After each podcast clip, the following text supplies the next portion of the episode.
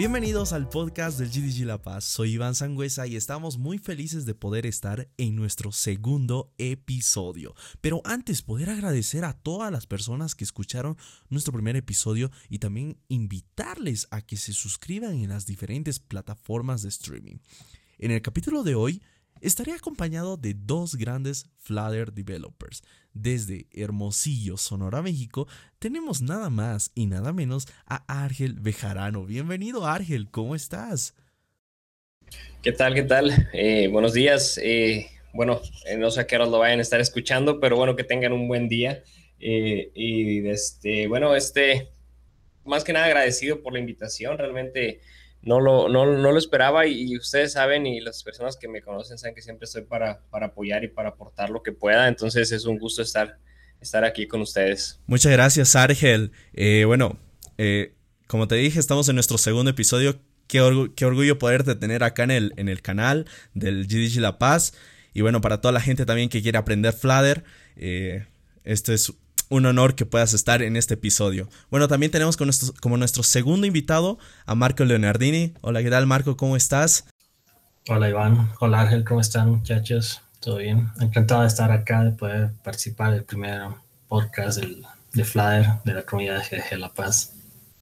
Bueno, muchas gracias querido Marco también por poder estar acá. Marco es también organizador y líder de la comunidad del GDG La Paz. Y bueno, empecemos con este podcast, empecemos con, la temática que es Flutter, pero primero quisiera aclarar ese punto en el cual tal vez todos estén preguntando, ¿y qué es Flutter? ¿Qué es, qué, es lo que van a hablar el día de hoy? Entonces, eh, Argel, no sé si nos puedes eh, resolver esta duda de qué es Flutter para los que aún no lo conocen. Muy bien, muy bien. Bueno, eh, ahí nomás retomando tantito, primero que nada, también agradecer porque ustedes dicen que, es un gusto tenerme a mí eh, acá, acá, ¿no? Pero con ustedes, pero realmente el agradecido soy yo, que, que, ustedes creyeron en mí el año pasado, que me invitaron a estar por allá, este, entonces, pues bueno, es, es eh, no me queda más que agradecer enormemente. ¿Y qué es Flutter? Bueno, eh, primero que nada, mucha gente dice, quiero aprender en Flutter y... Y nunca toman a consideración que Flutter también es más que nada un SDK que está sobre otro lenguaje, ¿no? Entonces, Flutter es un SDK, es un framework que está sobre el lenguaje de programación Dart. Eh, te ayuda para hacer desarrollar, aplicaciones móviles. Ese fue el enfoque inicial hace, pues ya hace algunos años. Eh, no tiene todo ese tiempo como, como release, pero ya se, empezó en 2015 con la idea de, de Flutter eh, anteriormente se llamaba, se llamaba Sky, si mal recuerdo. Entonces eh, ya después cambió y se convirtió en Flutter. Fue evolucionando y se hizo el primer release a beta por allá del 2018. Y fue eso, mobile, eh, Android y iOS. Únicamente eso. Venía como, como una como un contrincante, vamos a decir, a todos estos que ya existían anteriormente, que era un solo código base y, bueno, eh, como ya muchos ya conocen, ¿no? Está pues como, como allá en la, cima se veía, se veía, um, pues de inicio se veían a todos. Eh, React Native, Ionic, uh, cualquiera que se recuerden el nombre, ahí estaba y Flutter era algo que estaba creciendo. En ese momento fue cuando yo lo encontré, cuando yo empecé a verlo, yo vengo de backend, entonces para mí fue algo raro saltar a front y empezar a trabajar con él y después empezó a evolucionar. Entonces, ahora, ¿qué, ¿qué, te puedo decir? Flutter lo vamos a ver en mobile, iOS, Android, pero también estamos viendo que ya está en desktop. Hay bastantes ejemplos que pueden utilizarlos en ah, Windows y en macOS. Y si se fijan, hace poco salió ahí un trabajo en conjunto para Linux y pues web web que está revolucionando, eh, está cambiando bastante porque es la misma estructura, el mismo Flutter. Tiene sus, obviamente va a tener sus cambios. ¿Por qué? Porque el web siempre va a tener sus detalles, pero también está explorando web. Y, bueno, para todos aquellos que dicen, pues, ¿qué más puede hacer o qué otra cosa se puede utilizar Flutter? Eh, se ha utilizado exitosamente también con Raspberry Pi. Y bueno, no sé qué más te puedo decir, es, un, es, bastante ambicioso, pero se ha estado dando pasos eh, pequeños, concentrados y enfocados más que nada en demostrar calidad que en cantidad. eh, sí se ven muchas cosas, pero son mayormente la comunidad, porque Flutter es código abierto, ustedes pueden entrar a GitHub y poner, pueden poner Flutter y van a ver el código fuente, entonces mucha comunidad también se da la oportunidad de ir y, explorar y experimentar. Y pues, por ejemplo, esto de Raspberry Pi no fue del equipo tal cual, fue alguien de la comunidad que lo hizo. Y, y, así han venido haciendo muchas soluciones y eso es, es algo sumamente importante, que la comunidad ha sido parte de este proyecto desde inicio y ha ayudado a crecer. Hay gente que ha resuelto problemas que venían grandes en, en Flutter y, y, lo agarró alguien y se dijo yo quiero resolverlo y se puso y lo resolvió y hizo un pull request y, y, ahí está en el código, es código de él y se le da el agradecimiento y se le da reconocimiento en código y todo de que fue alguien de la comunidad quien lo hizo. Eh, no sé qué más podría decir, te puedo seguir hablando todo el día, pero bueno, súper, súper. un intro, ¿no? Perfecto, bueno, para todos, para, también para hacer conocimiento, Flyer es un framework de código abierto desarrollado por Google para crear aplicaciones nativas de forma fácil, rápida y sencilla. Y bueno, su principal ventaja radica en que genera código 100% nativo para cada plataforma, eh, con el rendimiento y la UX es totalmente idéntico ¿no? a las aplicaciones nativas tradicionales que tenemos. Pero bueno, como todos hay un inicio, como todo, todo, todo programador siempre hay un inicio en un lenguaje de programación o en algún framework. Marquito, quisiera que nos comentes cómo fue tu inicio en esta vida de Flutter, cómo entraste a la vida de Flutter en sí. Claro, bueno, yo a Flutter lo conocí en una charla de la comunidad, a muchacho de Cochabamba lo presentó. En ese momento aún Flutter estaba en su versión beta. De la forma en la que lo presentó, pues me llamó totalmente la atención. Yo venía de un background web, pero ya estaba empezando a migrar al desarrollo móvil. Y fue a partir de ahí de que empecé a, a usarlo, a tratar de aprenderlo.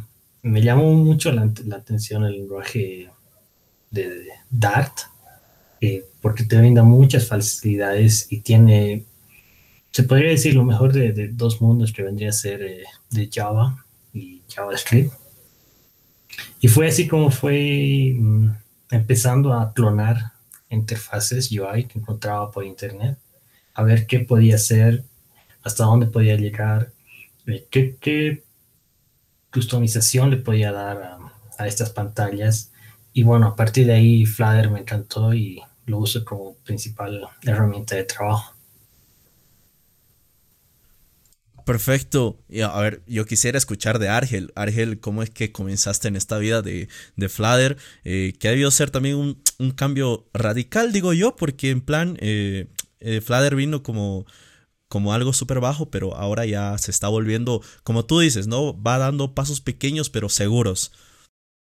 Es, es, correcto. Ese, bueno, yo, yo, como te digo, venía de un mundo de, pues también web, pero hacía bastante backend era más trabajar en, la, en, backend y, bueno, pues se ocupaba en interfaz, se ocupaba mostrar ese backend en algún lado y también lo hacía en web. Eh, eso fue, duré durante mucho tiempo haciendo eso. Eh, duré un tiempo sin programar porque estaba trabajando como administrador de sistemas de tiempo real acá en, México. Y cuando yo ya decidí retomar, eh, aprender nuevos lenguajes de programación y, y empezar a, leer acerca de ellos, pues bueno, me topé con, para empezar, eh, eso de, quedarte dos años ah, sin ver nada no es una buena idea, no se los recomiendo.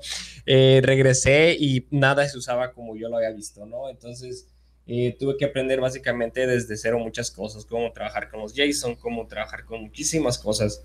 empecé a aprender un poco de Node.js, no es mi fuerte y no, no es un atractivo para mí el JavaScript, entonces Empecé a buscar por otro lado y me topé con Go. Eh, Golang, para los que los no lo conozcan como, como Go nomás. Es un lenguaje de programación también de, de, Google. Es bastante bueno, pero este sí es enfocado bastante para backend y es muy utilizado eh, para backend. Eh, y bueno, de ahí empecé a, empecé a, hablar con, los compañeros de ahí, y hay un, chico que me dijo, oye, ¿has escuchado de, de Flutter? Y yo, pues no, no tengo idea qué es Flutter teníamos un proyecto ahí, podríamos decir personal, un proyecto que queríamos eh, ofrecer, y me dijo, deberíamos de, intentar hacer el app con este producto. Y esa fue mi primera, mi primera ah, introducción, mi primera, la presentación que tuve de Flutter. y básicamente ya no la dejé, ya no lo dejé de ahí, me quedé y se me hizo sumamente comprensible, no, sé, yo veía las líneas de código y podía, eh, algo que fue sumamente raro para mí, podía ver el diseño aunque estaba viendo las líneas de código. No sé si fue por la formación que yo traía de, de backend, desconozco qué fue realmente o cómo fue que sucedió, pero mm, empecé a notar y, empecé a trabajar eh, con las interfaces. Mucha gente siempre es una pregunta que hacen, ¿qué empiezo? ¿Primero con Flutter o con Dart? Y mi respuesta a eso es, empieza. No, no, no importa con lo que empieces. Yo empecé primero con Flutter, específicamente haciendo interfaces, no toqué absolutamente nada que fuera una llamada a ningún lado y hacía una interfaz y luego volví a hacer la interfaz esa con otros widgets y luego volví a hacer la misma interfaz con, con otros widgets y luego empecé a meter animaciones que fue yo creo que lo último que, que, que dudé, eh, que batallaba, que, que, que, no comprendía, hasta que se convierte en algo mecánico.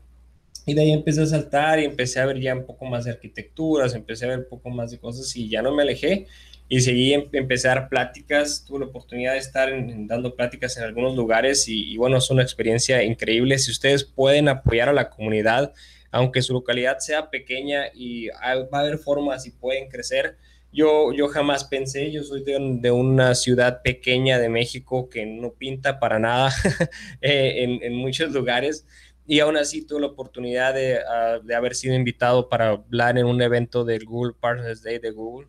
Eh, en Ciudad de México que fue grabado y está en YouTube ahí, tiene, no sé, más de 30 mil reproducciones y es una plática acerca de Flutter porque se me reconoció por, por alguien del equipo, Martina Guinness, imagino que si están en, en, el, en el, la comunidad lo conocen, es el, el, líder de marketing de Flutter y me reconoció en México como, como alguien que lo podía apoyar y me invitó para que fuera con él. Y ahí empezó mi, crecimiento y seguí estudiando y seguí aprendiendo y hoy ahorita tengo casi dos años que, eh, bueno, 18 meses más o menos trabajando 100% como Flutter Developer remoto. Eh, antes de eso hacía freelance, lo que salía, que se podía, ya sabe cómo es cuando está en un trabajo y tienes un freelance, lo haces a cualquier hora. Eh, pero ya ahorita en este momento tengo un año y medio enfocado y aprendiendo y todos los días muchas veces piensan que porque uno, ah, es que ya sabe esto, ya sabe lo otro, no hace nada. Yo eh, día de hoy me levanto y me pongo a leer y aprender y sigo aprendiendo y como empecé hace tres años a ver Flutter, lo sigo haciendo ahorita, veo qué más hay y sigo leyendo todos los días. Perfecto. Bueno, eh, esa sería por la parte básica, ¿no? Eh, quisiera también saber, tal vez, eh, para ambos, ¿no? La pregunta, ¿qué características es las que les llamó la atención en esto de Flutter? Porque también tenemos el desarrollo nativo, que sería en iOS, o también por la parte de Android, que ahora tenemos el Android 11 y todo eso, que estuvimos con el anterior capítulo. Pero quisiera saber dos características, las cuales les llamó la atención para decir, me quiero volver Flutter Developer de ya. Entonces, tal vez comenzamos por ti, Marquito, para saber ¿Qué características fueron las que, las que te llamaron más la atención? Ok, bueno. La primera fue el performance, con el que tiene Flutter en dispositivos ya sea Android o iOS. Y la segunda te podría decir de que es eh, su característica principal una multiplataforma, que por encima del 80% del código podemos eh, ejecutar las aplicaciones en diferentes plataformas, ya sea web, mm, Windows, iOS, Android. Básicamente esas dos características te podría mencionar, Ivancito. Argel, tal vez. Mira, pues yo, yo creo que um, si tengo que elegir dos, y siendo sumamente sincero, la primera de ellas fue porque yo me quedé eh, con una, con una, ¿cómo, ¿cómo, se dirá? Porque es una palabra que usa mucho en, México, pero bueno, eh, me quedé con una, ah, algo que me molestó de cuando intenté mobile con, con Ionic. Fue sumamente complicado para mí y tenía eso ahí que decía, no puede ser que no pueda, que no pueda enfocarme a, hacer algo mobile, pues debo de encontrar y, y, lo intenté con otros, intenté React Native, um, pero eso de las dependencias con NPM y todo eso es un dolor de cabeza. Entonces, la forma de manejar Flutter, eso fue algo que, se me hizo para quedarme ahí. La forma en la que manejó, aquí está, aquí está tu conjunto y haz lo que quieras con él. Cuando yo tenga un nuevo, nuevo nueva información para ti, para que hagas más cosas, te la voy a entregar. No tengo que revisar miles y ver miles de errores y demás, pero ah, está bien, o sea, eso es normal que salga. A mí nunca me gustó eso de otros, de otros, porque sí pasé por ellos, sí, sí pasé, no mucho tiempo, pero sí pasé por, por Ionic y React Native. Y en nativo, eh, nativo lo fui aprendiendo con, ya que me decidí y que me quedé con Flores, lo fue aprendiendo. Eh, poco, a, poco no te voy a decir, soy un desarrollador sumamente nativo. Eh, me he enfocado a ser y a especializarme en Flutter. Y por otro lado, una segunda, creo que, que, tengo que decirlo y porque soy fiel creyente de ello, la comunidad.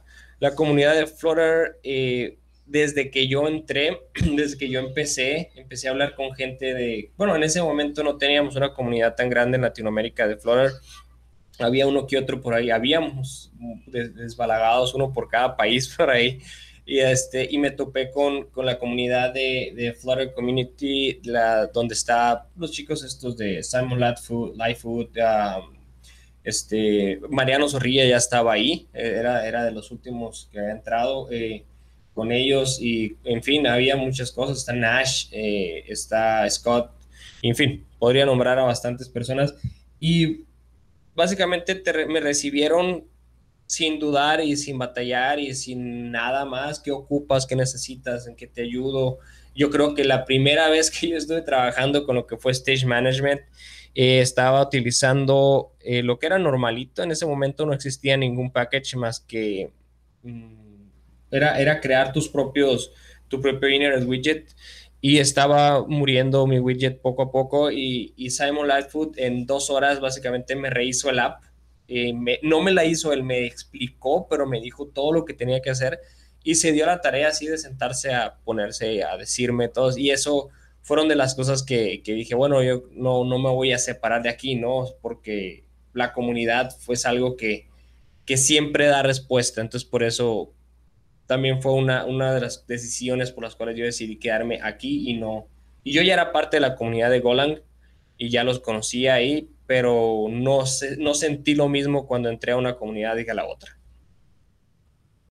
Perfecto. Bueno, ya hablamos por la parte básica. Ahora, para los que ya conocen Flutter como tal o trabajan con Flutter, quisiéramos saber tal vez eh, qué nuevos releases tendríamos para estos meses o para acabar el año, tal vez.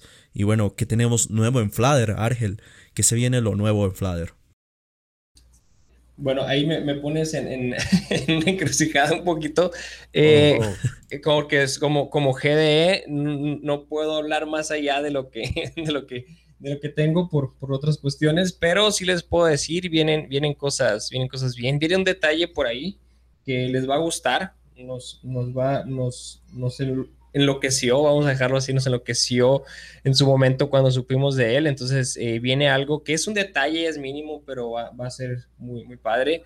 Em, por otro lado, hemos visto cómo se han enfocado mucho en, en, hacer estas mejoras. Eh, simplemente si nosotros vemos el anuncio del 1.20, vemos cómo están enfocando ya su trabajo a trabajar con punteros en específico en, en, web o en desktop, que tu mouse se comporte de la forma correcta. Ya ven que antes era, se tenía que hacer todo un truco para poder cambiar de que sea del puntero que es de la, el triangulito a que estés en un textbox y eso eh, antes se tenía que agregar algo extra, o sea, un package para eso y en este momento ya fue agregado, estamos viendo que se está haciendo mucho soporte para el lado de, de autocomplete o autofill, que se le llama, para que rellene con la información que tenga el teléfono. Eh, vienen, eh, vienen bastantes cosas que, que, podemos ir notando y podemos ir siguiendo. Si ustedes, yo les recomiendo a los que ya, ya saben de la comunidad y, ven todo, eh, dense de, de, vez en cuando una, una vueltecita a su, a su, al, al, repo de Flutter y vean los issues que hay y sobre cuáles están trabajando.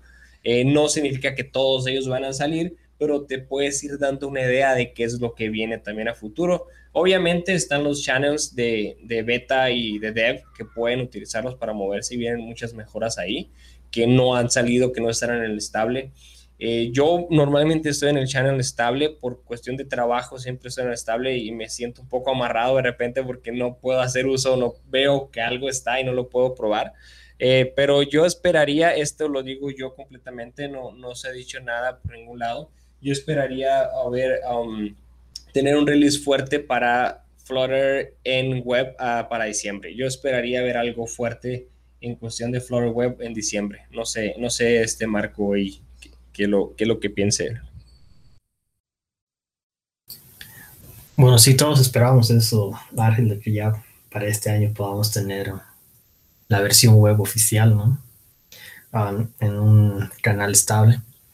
Sí, bueno, resumiendo el último release que, hicieron, el 1.20, que ya lo mencionaste en cuanto a los text fields y los punteros, habría que agregar de que hicieron algunas mejoras y algunas pequeñas modificaciones en algunos widgets y agregaron un nuevo widget, si no me el Interactive Viewer, que te permite hacer eh, zoom y pan del widget que, lo contiene. Básicamente eso sería lo, nuevo esto, en estas últimas semanas en, en Flutter. Perfecto, bueno, ahí me voy contigo Marco. Eh, bueno, vos vienes trabajando ya con Flutter bastante tiempo. ¿Qué, es lo que aconsejarías a los que recién están empezando a trabajar con esto con Flutter y quieren dedicarse a trabajar con Flutter? ¿Qué consejos les podrías dar para que puedan trabajar como Flutter developer? A ver, el consejo que podría darles es, primero vayan aprendiendo un poco Dart a medida que aprenden eh, Flutter. Um, no se mm, desesperen en cuanto al state management a la gestión de estados, ya que hay muchos eh, paquetes que, te ayudan en eso, pero sí a comprendan que, cómo lo manejan y qué significa el estado y la gestión de estado en Flutter.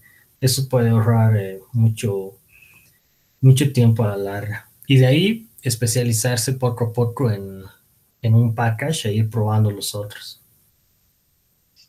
Perfecto. Bueno, eh, Argel, también quisiera que nos des un consejo de hay una pregunta, ¿no? Eh, todos tenemos un portafolio en el cual subimos nuestros proyectos en sí, pero para un Flyer developer, ¿qué, proyectos tal vez serían los más importantes tener en su portafolio para poder ser contratado o ser un buen Flyer developer, ¿no? Mira, eh, esta pregunta creo que, cae como anillo al dedo a algo que estaba realizando en el lugar en que trabajo. Yo eh, me pidieron apoyo porque estamos buscando un Flyer developer y he estado revisando los exámenes yo y he encontrado algunas cosas. Obviamente no voy a decir el nombre de nadie, de nadie, pero sí les, les, voy, a, les voy a dar ahí una, una cierta cantidad de tips. Cuando en algún lugar de trabajo les piden que usen una arquitectura, pongan atención porque no es nomás porque sí. Si les dicen, oye, quiero que, que me demuestres que tienes un poco conocimiento de Clean Architecture, eh, traten de que su proyecto, este, aunque no la dominen, no hay ningún problema, nadie es experto, las, el Clean Architecture es más que nada una propuesta de cómo deberías de utilizarlo, no es una regla. ¿Qué es lo que se busca? Se busca conocer, que la persona conozca cómo ordenar y cómo ir elaborando su estructura en el proyecto, ir separando su, su lógica de negocios con su front-end. Eh, si hacen un clean architecture que tenga su bien distintiva, su capa de data, su capa de domain y su capa de presentación. Ese es algo, hablando de tips para trabajo, pues, ¿no? Eh, procuren siempre darle formato a su código. Las comas son importantes y son por algo. Cuando muchos uh, Visual Studio no estoy seguro si lo hacen automático, pero sé que se agrega, algo. Cuando ustedes guardan un, un archivo, este se va a acomodar si tienen las, las comillas donde deben de estar. Puede parecer algo muy simple, muy sencillo, pero es importante porque le da una, una lectura más sencilla. Y recuerden que en una entrevista de trabajo lo que quieren ver es que también pueden trabajar con otras personas, no ustedes solos. Entonces el código lo van a estar viendo más personas. Hay que tener cuidado con los naming convention. Todo esto está en la página de Effective Dart es de Dart, Effective Dart, no es de Flutter en específico, es Effective Dart, en el cual te dicen que es de usar minúsculas, si es un archivo tiene que tener y tiene un espacio, si usa un guion bajo en eh, ahí, si las clases deben de ser con mayúsculas la cada inicial, cada letra inicial, cuando utilicen sus clases deben de agregar los si son required, si son asserts, los asserts que deben de tener. Esto hace que tengas una mejor noción de qué estás enviando y qué forces a enviar. Eso nos lleva a hacer el uso de otros packages como Pedantic, que es el más ligero entre los que existen para esto. Este package te ayuda a ordenar tu código siguiendo las normativas de Effective Dart por algo muy sencillo, que siempre pongas llaves si estás usando un if. Eso te lo, va, te lo va a notar. No es un error, te lo va a marcar en, en, este, en, en verde, nomás diciéndote, oye, deberías de poner, pero es bueno porque hace el código mucho más legible. Eh, cuando ustedes están haciendo la separación de la lógica de negocios y, la, y lo que es el front-end, deben de recordar que las llamadas HTTP nunca deben de hacerse en el front-end. Esto es algo que debe de estar separado completamente y de ahí también debe estar separado su llamada con una clase abstracta por si quieren cambiarlas que utilicen los mismos nombres. Por ejemplo, si ustedes están trayendo la información de un usuario, pero quieren también guardarla en local, si ustedes están utilizando una clase abstracta, pueden utilizar esta misma y hacer sus llamadas hacia las dos, cuando quieran en local o cuando quieran en remoto. Eh, en fin, eh, es, es por, porque sí lo he estado viendo y, sé que podemos mejorar, no estamos muy lejos de ahí. He visto bastantes juegos para decir que ya se está, se ve una, una dirección y son esos detalles que debemos de mejorar, que debemos de tomar a consideración. Y esto es algo que yo sé que se los digo y si ustedes eh, hagan esto, hagan este, este ejemplo, váyanse al proyecto actualmente que tengan y si no están utilizando Pedantic, eh, vayan, agreguen Pedantic. Eh, lo pueden ver en el pub.dev, agréguenlo, es muy sencillo y váyanse al Dart Analyzer y van a ver cómo ese número que tenían dos o tres errorcitos va a crecer a 300, 400, 500 detalles que estamos realizando.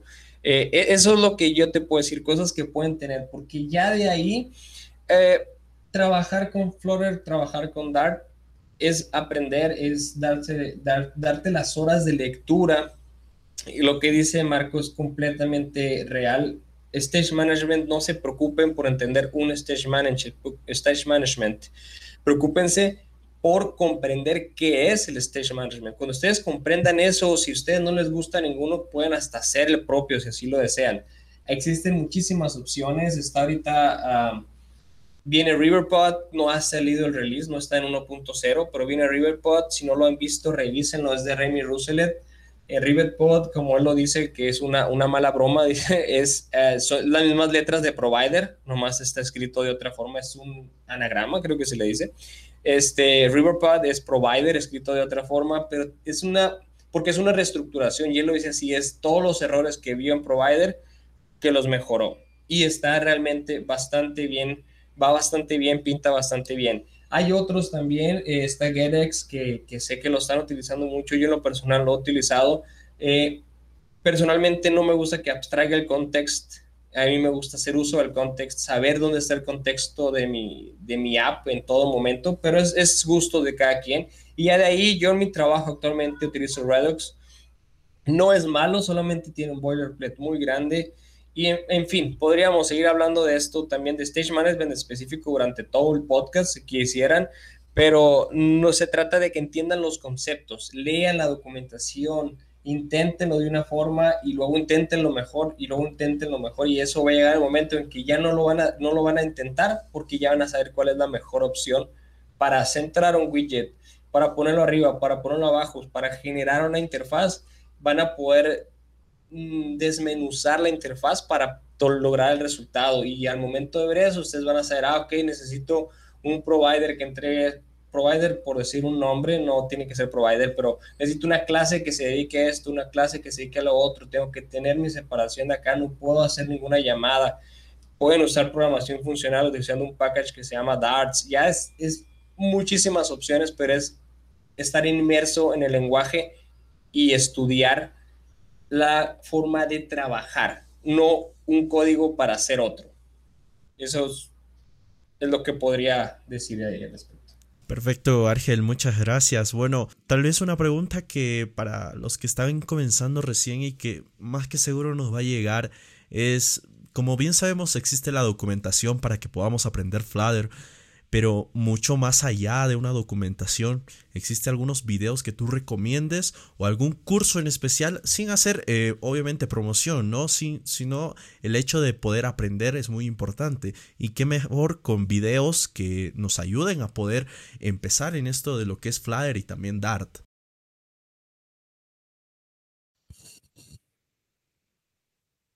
Mm, sí, ah, perdón, eh, creí, que, creí que iba a hablar Marco. Este, mira, claro que sí, hay muchísimo contenido que les puede servir, hay de diferentes formas eh, de aprender y depende del objetivo que quieras lograr. Por ejemplo, si ustedes quieren saber cómo trabajar con animaciones para ver eh, listas o cómo mover eh, un header, por ejemplo, está el canal de Diego, es el GDE de Perú, Diego Veloper, el canal de él les va tiene muchísimas cosas que les van a ayudar en cuestión de ese tipo de animaciones y demás. Eso es contenido en español. Vamos a hablar primero del contenido que yo recuerdo en español y de ahí nos vamos a mover, nos vamos a mover a, inglés.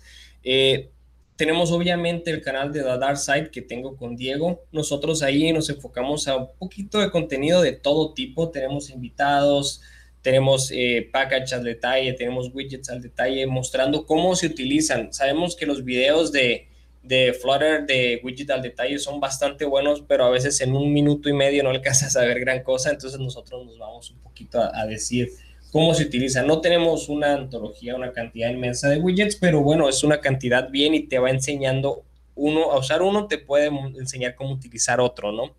Em, eh, obviamente hay, hay, otros cursos, no recuerdo los nombres de todos. Eh, yo lo que les voy a decir, eh, digo, hablando de cursos en Udemy, ¿no?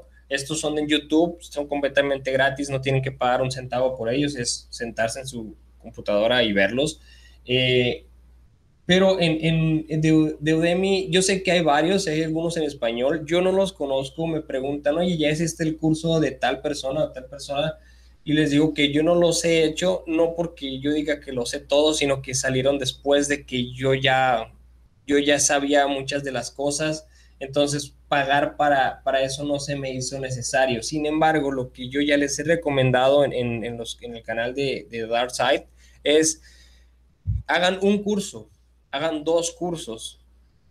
Más de dos cursos ya lo veo innecesario. Hay gente que compra los cursos por, por comprarlos, pero nomás los hacen y regresamos a lo mismo. Hay que absorber la información, hay que irnos, hay que equivocarnos.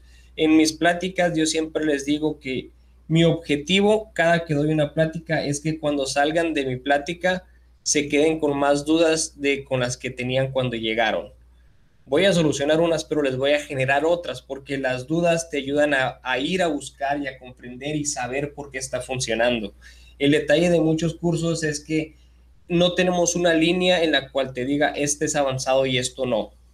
Me ha tocado ver cursos que parece un conjunto de tutoriales y eso para mí no es un curso que valga la pena. ¿Por qué? Pues entonces voy al tutorial de, no sé, cómo utilizar tal widget y lo hago. Entonces hay, eh, es nomás una persona grabando un video diciéndote cómo usar un, un package. Entonces no lo veo yo como un curso, mejor me voy directamente a cómo se utiliza el package, a la documentación, a los ejemplos. Hay que aprender a utilizar el spec Está la documentación en sí es cierto, pero no hay mejor documentación que la que hacen los developers. Si ustedes se van a pub.dev y van al package de que, que, ustedes gusten y se van del lado derecho, les va a mostrar el código fuente de ese package y pueden ir y pueden aprender a utilizar el package viendo esa documentación directamente de la persona y aparte su ejemplo, ¿no? No todos tienen un ejemplo que valga la pena, pero en su mayoría tienen ejemplos buenos que te enseñan a utilizar y aprendes a utilizar el package.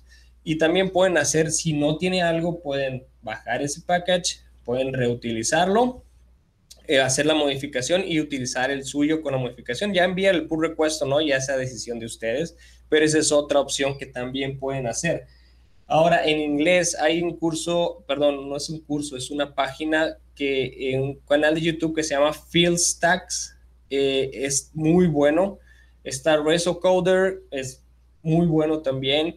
El, tan sonado, me imagino que lo conocen, MTech Viral, eh, es un contenido excelente que tienen todos los de ellos y cada vez salen más. La verdad, ahorita sobre todo, como estamos todos en casa, muchas personas han tenido la oportunidad de generar contenido, entonces, pero con esos tres eh, que les digo en inglés y lo que les estoy diciendo de español, van a tener de aquí hasta el próximo mes de marzo para ponerse a estudiar. Créanme que es mucho contenido. Eso sí, es diverso, eh, va a haber, eh, esa es, otra cosa que también pasa cuando están compre y compre cursos, compran cuatro cursos y si ustedes ven el contenido, realmente el 50% aproximadamente muchas veces es el que está repetido entre todos los cursos. Entonces realmente no les va, no les va a funcionar comprar cuatro. Hagan un par de cursos y sáquenles todo el jugo. Siempre hay algo que se pueda aprender, pero enfóquense en aprender las cosas que no vienen en el curso, esos detalles que están ahí, esa ¿Qué pasa? ¿Por qué tengo un sliver y no puedo poner un container dentro? Cuando tengo un custom sliver, ahí un, custom scroll view y quiero poner slivers y quiero poner otras cosas y quiero agregar un container y no me permite. Dense la tarea de resolver ese tipo de, de detalles, lean los errores y van a aprender mucho más que estar comprando cursos y verlos en dos días. Eso no, los, no les va a dar el conocimiento que requieren si ustedes no se enfocan en realmente sacarles el jugo y hacer el código sin, sin estarlo viendo paso por paso como lo hace la otra persona. Este ya, por último, el, el canal que ya, digo, me dijiste sin hacer promoción, pero igual les voy a decir, está mi canal. Eh, de hecho, voy a hacer un rebranding. Eh, eh, es la primera vez que lo digo, voy a, voy a aprovechar esta, este espacio que me, que me regalaste para decirlo. El canal se va a llamar Community Brain. Eh, voy a estar creando contenido ahorita. Ya voy a crear el último, el último video de Navigator, porque si se fijan y si ustedes buscan, en ningún lugar van a encontrar cómo se utiliza el Navigator, por qué sucede una cosa, por qué sucede la otra.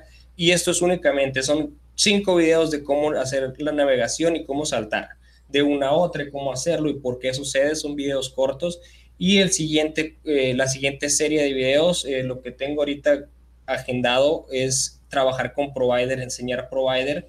Y es porque en, las, en los comentarios me pidieron que utilizara proxy provider. Entonces quiero enseñar qué es provider, cómo utilizar provider, para qué nos sirve provider y cuál es la diferencia de utilizar proxy provider y change notifier proxy provider, que son cosas completamente diferentes entre ellas. Eh, entonces, bueno, está también mi canal. Ah, estaba como Argel Bejarano, pero pues ahorita lo pueden encontrar como Community Brain. Y, bueno, voy a estar creando contenido ahí también, pero mi contenido va a estar más enfocado en cuestiones funcionales, en buenas prácticas y si salen errores se van a quedar ahí porque hay que también demostrar que no somos perfectos si no nos sale todo la primera. Perfecto, muchas gracias querido Arge. Igual ahí les dejamos el link eh, a los que nos están oyendo para que puedan entrar a estos canales. Bueno, una pregunta cliché así para que terminaría un poquito relajarnos, Marco. Eh, una pregunta que siempre, eh, por así decirlo, preguntamos los programadores en sí, todos. ¿Cuál es el IDE que usas? ¿Qué IDE es el que estás usando actualmente para programar en Flutter? Porque como bien sabemos, podemos programar en Android Studio, en Visual Studio Code y así. Entonces, ¿cuál es el que tú usas, Marquito? La pregunta de todos los tiempos, Ivancito. sí, de verdad. bueno, yo actualmente me siento más cómodo utilizando VS Code con el plugin de, de Dart y Flutter. Esto es un tema más personal, ya que me gusta mucho la, la, interfaz limpia que tiene, ¿no? Si abrimos Android Studio, eventualmente tenemos muchas más opciones, muchas más características, pero al momento ocupan más espacio en la pantalla. Que de forma personal no, no me agrada ver. Quiero ver solo el código y mi estructura de archivos y bueno, el debugger, ¿no? Que, que ayuda bastante. Esa, esa sería mi, mi primera opción y, me mantengo firme. Vos, Argel, tal vez por ahí, ¿qué idea es el, el que usas para poder programar en Flutter? Yo uso, ah, bueno, desde siempre he utilizado eh, los productos de IntelliJ. Entonces, eh, el de Community está, es, es, suficiente. Con ese pueden tener todo. Eh, IntelliJ es, es, de paga. Sin embargo, como los, um, los estos, el código que utilizan para estar generando todo lo, del IDE lo hace Google para Visual Studio y para, y para IntelliJ. Eh, pues entonces con Community le instalan el plugin y es más que suficiente. Van a estar con lo más actual, no tienen que pagar absolutamente nada. Yo utilizo ese porque um, yo utilizaba Visual Studio Code de inicio con Go y me, me estuvo jugando ahí un, un par de bromas. este, me hacía rehacer código en Visual Studio Code porque me decía que había un error y no lo encontraba, no lo encontraba, resulta que tenía que cerrar y abrir. Entonces, eh, bueno, no, no me gustó eso. Y, y bueno, con IntelliJ encontré que ya no tengo ese detalle, tiene algunas cosillas más que, que me sirven también para trabajar. Eh, no tengo que hacer instalaciones de tantos plugins porque ya vienen algunas cosas por defecto que yo utilizo. Y pues Android Studio no tengo la memoria RAM para estar quemándola de esa manera. Entonces me quedé con IntelliJ. Y aparte, cuando ustedes abren Android Studio, Android Studio ahí en la partecita abajo, ese Powered by IntelliJ. Entonces, pues bien, no vi la necesidad. Si Android Studio está, está Powered by IntelliJ, pues mejor utilizo la raíz, ¿no? Entonces, me, quedé con, con IntelliJ y la verdad yo nunca he tenido ningún problema. Sí gasta un poco más de RAM que, que Visual Studio. Bueno, podría ser bastante más, porque ya es un, un IDE. Recuerden que igual de cualquier forma Visual Studio Code es un editor, es un editor, no es un IDE. Entonces, eh, a, mí se me hace sumamente funcional, tengo muchas cosas ahí y, y bueno, ta, como dice Marco, yo también nomás tengo mi estructura de archivos, mi terminal en la parte de abajo y mi código del lado derecho y, se acabó el problema, no tengo absolutamente nada más ni necesito nada más para, para trabajar, ¿no? Perfecto, bueno, ya terminando este podcast, Marquito, ¿qué se nos viene en Flatter, en la comunidad del GDG La Paz?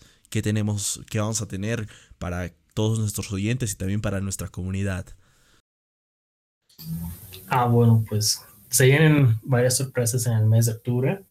Una de ellas vendría a ser un, un meetup de, de Flutter, en el cual vamos a ver diversos temas, para lo cual están todos cordialmente invitados. Va a ser a través de nuestro canal de YouTube y Facebook, así que lo van a poder ver desde la comunidad de sus casas.